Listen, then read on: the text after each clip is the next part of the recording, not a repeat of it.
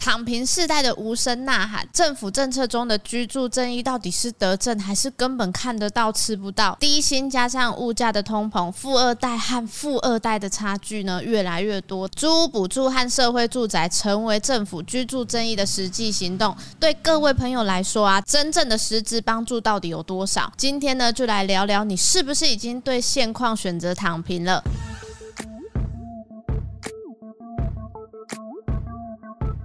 欢迎来到房仲小五的频道，大家好，我是小曼。这几年啊，房价高涨。政府呢调涨公告地价、房屋评定现值，进而带动了地价税还有房屋税，再加上呢升息，使房东的持有成本增加，还有租屋补助等政策的提出，房东的预期心理啊，再加上呢无法禁止房客申请，就会转嫁成本，平衡收支就涨租。对于租屋主的压力呢有增无减。我们呢就来聊聊租屋补助。第一点，租屋补助啊，人人都可以申请吗？政府的补助呢？呢通常都设有条件，是用来排富啊，或者是呢排除一些不迫切需要帮助的人。主要呢是因为各县市的平均薪资和最低生活条件不一样，所以呢才有不同的标准。必须要注意的是呢，租屋补助的基本条件，申请人还有申请人的配偶，甚至是直系亲属，还有家人呢没有自用住宅。再来呢，则是呢家庭成员中呢都没有接受其他的住宅相关的补助哦。最后呢，则是要符符合。补贴标准中的一定所得，还有财产标准哦。这里面呢，包含了家庭中每人每月的平均所得，还有动产的限额、不动产的限额，都必须要低于一定的金额哦。所得和财产的标准各县市不同，像高雄来说啊，一百一十年度的公告啊，每人每月的平均所得呢是三万三千三百五十三元。那最近公告有一个租补助二点零，要注意的是啊，目前。前呢，它的为期是四年，不确定它后续会不会改变条件。但是二点零版本呢，比之前呢放宽了比较多哦，每人每月的平均所得标准呢变高了，高雄呢就提高到四万三千两百五十七。另外也没有动产的限额，不动产的部分只要不是单独持有房屋，或者是成员共有房屋的总计是全部。这边呢就要稍微解释一下它的意思喽。例如说有一间房子是家庭。成员共有，但是共有人里面全部都是家庭成员，这样子呢就不能够申请哦，因为呢家庭成员的持分部分加起来就是全部一百趴的意思哦。第二点，社会住宅依什么条件租金打几折？社会住宅则是透过包租代管公司以市价的八到九折来承租，条件就是有弱势族群、低收入户，还有三位以上的未成年子女、六十五岁以上的老人、身心障碍者等等。注意的。是呢，不是所有的包租代管都一定是社会住宅哦。那也是有一般的房东会委托包租代管的公司来管理自己出租的房产哦。社会住宅还有一种呢，就是政府新建的。目前高雄已经有三个社会住宅启用喽。像现在呢，租屋市场的透明度呢，不像买卖市场的实价登录那么好，许多租屋主呢还是以私下签约，并没有租屋实价登录。再加上所谓的市价呢，其实难以。定义社会住宅呢，虽然呢解套了一部分的租屋需求者啊，但是呢新闻媒体报道中啊，还是可以看到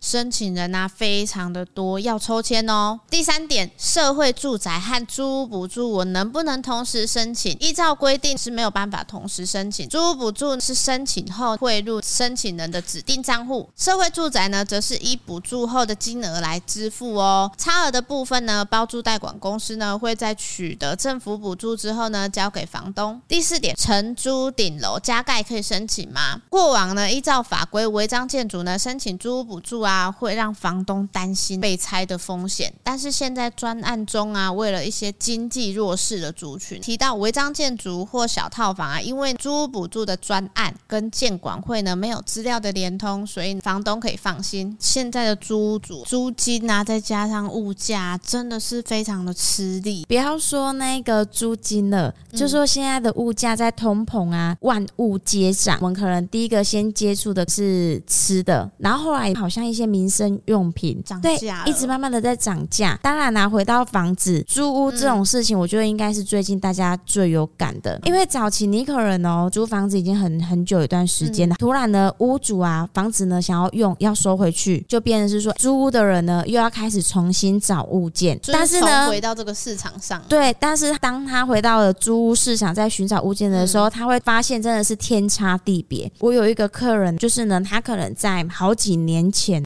租了一个旧透天，大概三四十年的老房子，但是因为他们就是只求能住就好了。嗯、那时候的透天价格啊是一万块，但是因为呢房东他想要把房子收回去，可能自己翻修给小朋友自己住，嗯、所以当我这个客人出来要找房子的时候，他发现哇，以前的预算呐、啊、能看透天的，现在只能看到公寓，公寓重点是公寓也只能看到很顶楼的两房价格，啊、所以他说怎么会差那么多？其实呢，现在啊租金是真的很高，所以啊像我啊遇到有一些客户是有考虑过社会住宅，但是啊那个真的很难，他一次可能就盖一栋起来，户数虽然说听起来很多，好像有到上百户，可是啊莫名啊就是很多租屋主都跑出来啦，大家都要抽，然后你根本就是中签几率根本就很低。对，真的呢。第一，你可能要担心的是说排不排得上，如果你排不上位的话，你还是要回来面对原本的租屋市场。假设以租屋补助来讲，现在不是政府有推动不用再去做一个告知动作，可是我觉得啊，这个其实很两极化，因为现在的年轻人其实都会很注重法律这件事情，对，都会研究。那他就是分成两派，嗯、一派就是我照法律走，反正我可以申请，我当然要申请啊，我要争取我的权益嘛。嗯。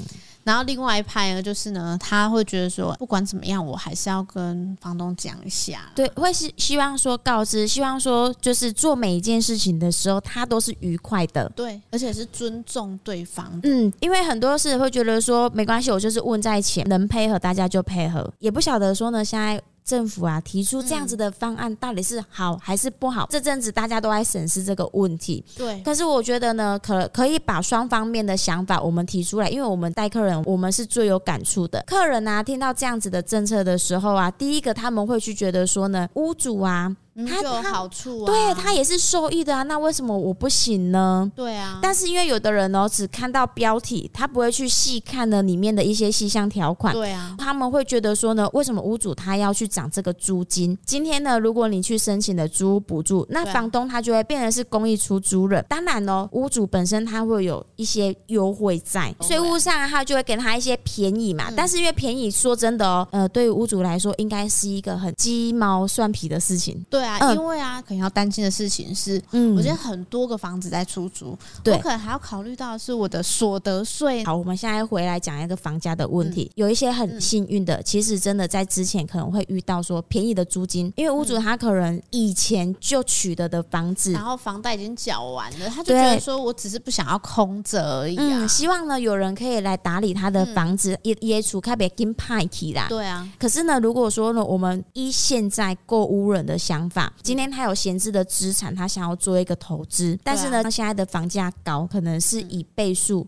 再算，啊、当然了，他这样子的月付额呢，没有办法像以前的租金便宜再租啊。他买了上千万的房子，一个月租一万块，他自己还要倒贴个三四万块去补补那一个房贷，那他根本就不用去做投资这个动作啦。嗯、所以呢，在前头房价跟房贷这个部分，他就没有办法在呢优惠的范围内去做一个出租的金额。所以呀、啊，在这个部分呢，屋主其实没有实际的受惠到了，他会感受不到那个好处到底我享有什么啊？对啊，因为我可能还要考虑到。之后如果要卖屋，我还不能够用自用下去卖，我的这个就是重点了。高哎，对，可怕的是呢，他给屋主偏了一些很简单的优惠，但是呢，事实上屋主他是考量到后面的事情。对啊，是说我们这样子讲应该也不会太大的帮助了。但是呢，如果你今天真心想要支持旧房市这个区块的话呢，当然如果你之后的那个税金可以便宜收嘞，那可能就会救到这个房市了。对啊，是真的认真在帮助每一个。个人。所以呢，你这个问题下去回头去探讨啊，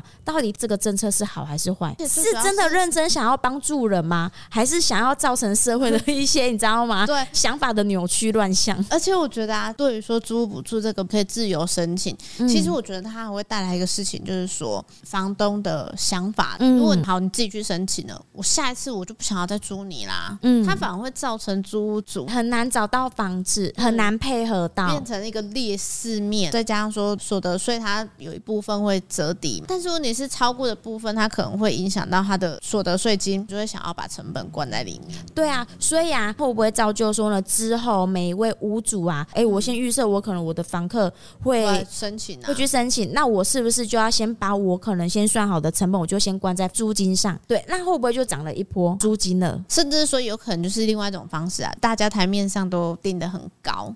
对，然后之后呢，私底下如果你不申请，我就让你便宜一点。可是我觉得人性这种东西，你说哈，要跟一个不认识的人去达成一个共识，我当时是塞然后工位给跳票啊，何况是不认识的。那我觉得很多屋主们呐、啊，当然就是会预先预设好这个想法，就是好，那我就是加在房价上，就不会有后续的问题了。那会不会一个这样子做之后呢，其他的屋主就会想说，哎，他都租多少了，那我也要跟着租多少，所以才说这样子到底有没有真的是帮助到租屋主？会不会有可能反而会让租屋主更弱势一些？真的，所以其实我觉得再怎么样还是得要回归。你今天如果没有一个自住的房，你就是得要买一间你自己的房子。嗯，像刚刚这样子的情况，你知道吗？我觉得在未来这样子的租屋市场，不如我们换个方向想，就是呢，如何保护自己的资产？这已经不是一个呢，可能一直。迷迷惑大家买房的口号，而是真的要面对现实面。前提是你身上有一些存款，不管大或小啦。一般的上班族，我们辛辛苦苦存了几十万，还想要拥有一个家的话呢，我们可以先去考虑一些呢市场上属于低总价的物件来购买，先求有再求好。如果之后啊需求好一点的话呢，我们可以呢再选择换屋。你可以看到啊，现在租金是大概两万五透天哦。那可是你看我们薪水大概是多少？像我是两万六，你自己。想基本工资就是租金了，好，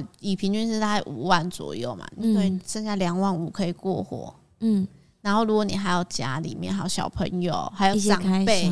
根本就是没有办法的哎，难怪有的人会选择躺平了，因为啊，真的是现实，光是想到啊之后生活开销什么的，真的是没有办法存钱呢。对啊，小曼入房中约三年的时间，从刚入行人物的透天出租啊，大约是一万八左右，到现在呢，已经是两万五左右了，在三年的时间成长了三十八趴，薪资成长啊都没有这么快哎，所以许多能力的朋友。不敢买房啊，是考虑呢房价过高又一再升息。不过小曼觉得啊，房租一年成长十二趴，但是升息啊只是半码一码的调整。为什么不勇敢一点付房贷呢？这是我们遇到的实际例子。当然，政府也有公告呢，租金指数较去年二月来说呢，增加了二点三趴，代表呢十九个月以来的租金呢是稳步上涨的，相较升息的幅度更大。当然，有些租屋的朋友在租金飞涨的阶段考虑买房的事项。俗话说啊，打蛇打七寸。政府啊一连串的打炒房政策，从禁止预售屋转让到房地合一二点零到平均地权条例，对于有刚需的朋友啊，有减轻买房负担吗？还是呢，只是重打轻放呢？预售屋的部分，有些投资客呢会持有再转让，获取呢其中的差额。禁止转让后，会形成持有的时间需要拉长。成屋后还会有房地合一税，两年内呢需要课税四十五趴，会让部分的投资客退缩，因为预售屋本身就有较长的等待期间。区区域的发展呢是无法预知的，所以只有时间长就是一个风险。再加上啊税金高，可能呢就会让部分的投资客走向长期投资的方向。等到几年后税率没有那么高再来转手。不过这当中的投报率可能就有待计算了。再来新成屋的话呢，由于建商的成本高，现在许多建案啊都已经改变方向了。过去呢小曼的客人呢因为自备款不足，比较成屋建案后会选择。预售屋，就是因为预售屋呢，它是分期付款，加上单价会较成屋低。现在的建案多转为成屋销售后，建商对于成本的计算呢，会更加的清楚。有需求的朋友，可能原本呢是针对预售屋，现在选择呢就会变少了。加上考量到预售屋有等待期，优势就没有以往那么大了。中古屋的部分，现在的实价登录二点零呢，让房价呢变得很透明。前几年的房市热度啊，让成交记录呢都创下新高。至于中古屋呢，有投资客物件，很多朋友呢可能会提到房地合一税，在高税率的情况下，会让投资客止步。但是实物上，最后几乎都是消费者在买单。再来呢，就是。禁止炒作行为，到底何谓炒作啊？本来呢就没有一个规范呢可以明确化了。最后则是司法人购置房产的限制。司法人的定义就是私人事业为目的的企业啊或公司。其实部分公司呢购置自用住宅就是为了节税，短期获利为目的的，其实呢已经比较少了。主要影响呢可能会是高资产的族群，他在理财还有节税的操作空间上哦。其实呢。以这些政策呢，不断的提出和落实，目前的房价状态呢，并没有看到预期中的大幅修正，也有可能是通膨导致的物价上涨，让房市呢更加的持平稳定。但是不论政策的影响程度有多大，自住刚需的朋友终究是需要买房的。其实呢，政府现在啊，除了说租屋型的政策之外，关于买卖的部分，它也一样，因为现在大家都高喊居住正义啊，嗯，对啊，所以他就开始打房。刚开始预售屋禁止转让是最明显的，可是后面呢、啊、没有看到任何的效果，就是政府给我们画饼的那个效果完全没有看到，反而呢是反向的成长，又是消费者去承担啊。尤其是我觉得预售屋是真的很明显，因为从禁止转预售屋嘛，到现在平均地权条例的这一个，其实它整体这样过来，嗯，预售屋你会发现变少了，尤其是大建商会发现卖的没有以前那么快了。可是啊。我发现呢、啊，价位有差。以前的物预售物比那个新城屋再低，现在的预售抛出来啊，它可能就是开三字头起跳的。对啊，可是我觉得加上土地成本取得高，再来的话呢，光那个工资好了，比如说自己家里的人啊，有在做那个建筑行业的、啊，就会发现说呢，爸爸妈妈的薪水涨好高哦。对啊、这个是我们最看得到的、最有感的。以前呢、啊，一个建筑行业的、哦、每个工人，他的薪资可能是两千五到两千八，师傅阶级的可能三千。但是现在你交一个工，最基本的可能就要三千了，因为太缺了，你知道吗？嗯，因为像我带过的客人啊，他就是做类似这种行业的，你知道吗？每天忙到翻了，就是你不赶快让这个工做完啊，嗯、因为下一批可能他就跑去接别的了，这边就变。没工了，所以你就必须要一直不断的 push 他赶快做完。嗯、现在其实你可以看到建商一直不断的推，不断的推，可是啊，大建商完全都不怕，就是反正我就是按照我的成本卖。我觉得顶多就是有可能会期待说一些小建商，我不知道你有没有记得，他那时候有一个政策出来是，就是余屋贷款跟土地贷款，他们开始降那个成数。那时候有提到说，小建商可能会因为这个原因再加。加上说，他们现在有限制，说你十八个月内就要动工哦，所以就变成说，有一些小建商怕会因为这样子就垮了，真的。对啊，所以其实我觉得这个可能会隐含一个风险，怎么样的风险？如果今天小建商啊，因为这个原因，他可能没有办法继续生存在这个市场上，嗯，然后就变全部都是大建商。可是我们会发现，大建商资金太多了，所以他们完全不怕慢慢卖这件事。他的资金其实是很雄厚的。对啊，一般人哦会觉得说，哎呦，一还没被处理吼，一点个乐给。但是他不晓得说，他可能去盖了这批建案啊，是以他的资产来说，只是个几分之几而已。对啊，就算预售卖不完没关系，我再等到成屋再继续卖啊。所以我觉得变成说，大建商对于这个定价会抓得更死。其实你说房价会不会跌？不晓得，因为、哦、因为这个问题，其实大家还是呢会觉得好像是不是已经到了一个紧绷的程度了，甚至有些人会觉得，好政府在打房，嗯、打成这样子，总是会有一些成效吧。嗯，但是殊不知啊，在预售屋这一块，我觉得打到的应该会是小型的，至少预售屋目前看来，从之前到现在，我觉得它反而是变高了。有啊，很有感呐、啊。很多客人出来看房子，就是说，哎，经过了一波打房政策之后，我来看看市场上的价格啊，嗯、是不是有比较好了？然后结果，嗯，单品呐、啊、还越来越高。对啊，很吓人。从、嗯、以前人五的十几万，到现在已经三十几万预售屋，不晓得说呢，现在政府推出的这些政策到底是有帮助？还是没有帮助的。对啊，甚至到中古屋，嗯，那时候大家也在讨论说，房地合一税出来了要课重税，然后不是很多投资客可能他会用就是整理房子这个方式整理完之后，哎，我再卖出。对，那这个短期买卖的税金可能会让这些投资客啊。就是吓到不敢再买了，嗯、消费者就会想说啊，因为这样子啊，投资客就吼不敢再投资，或者是说吼要赶快抛售啦，因为第一升息高啊，他每个月都要缴呢，嗯、大家都会去想。但是呢，事实上屋主的想法就是哦，房地合一税哦，四十五趴没关系，我就加在房价上，嗯、升息哎没关系啊，因为我本来就是卖在那个房价上的，一一这玩那个里两喝底下，变成就是你知道吗？羊皮不是羊毛，羊毛出在羊身上，对，他就把这些成本再加上去。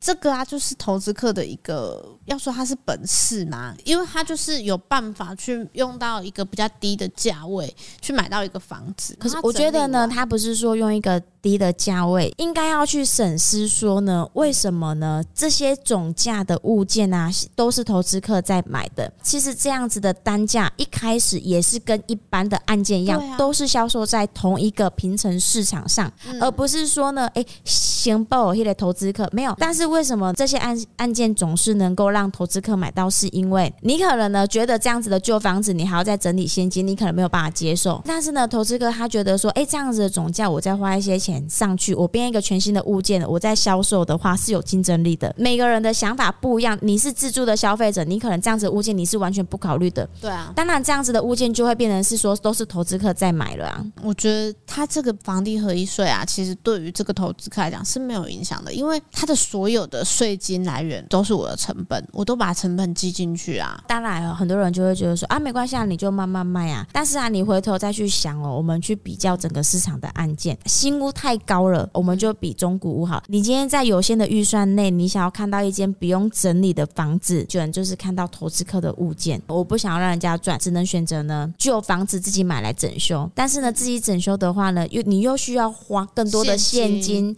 去整理，那没有办法啊，就是只。能够去取舍，对，所以你知道吗？这是一个。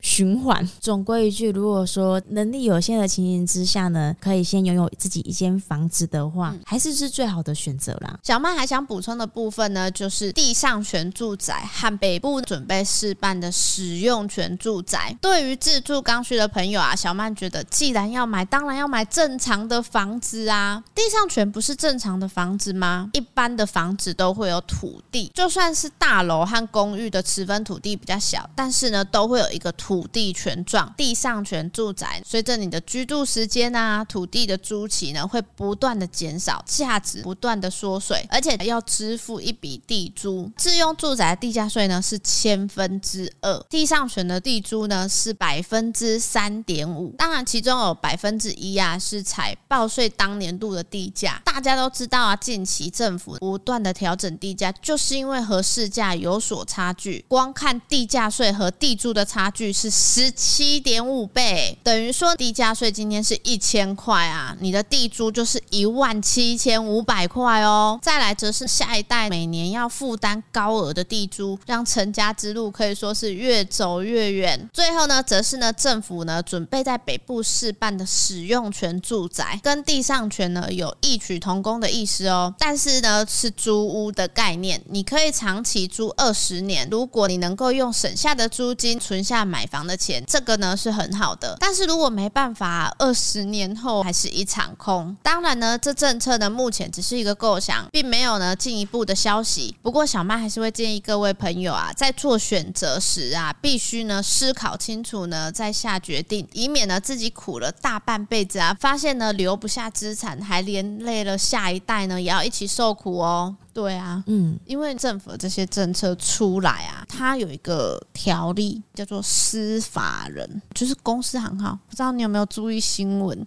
嗯、很多公司老板会用公司的名义去买哦，比如说台北的哪一个豪宅，就是为了节税。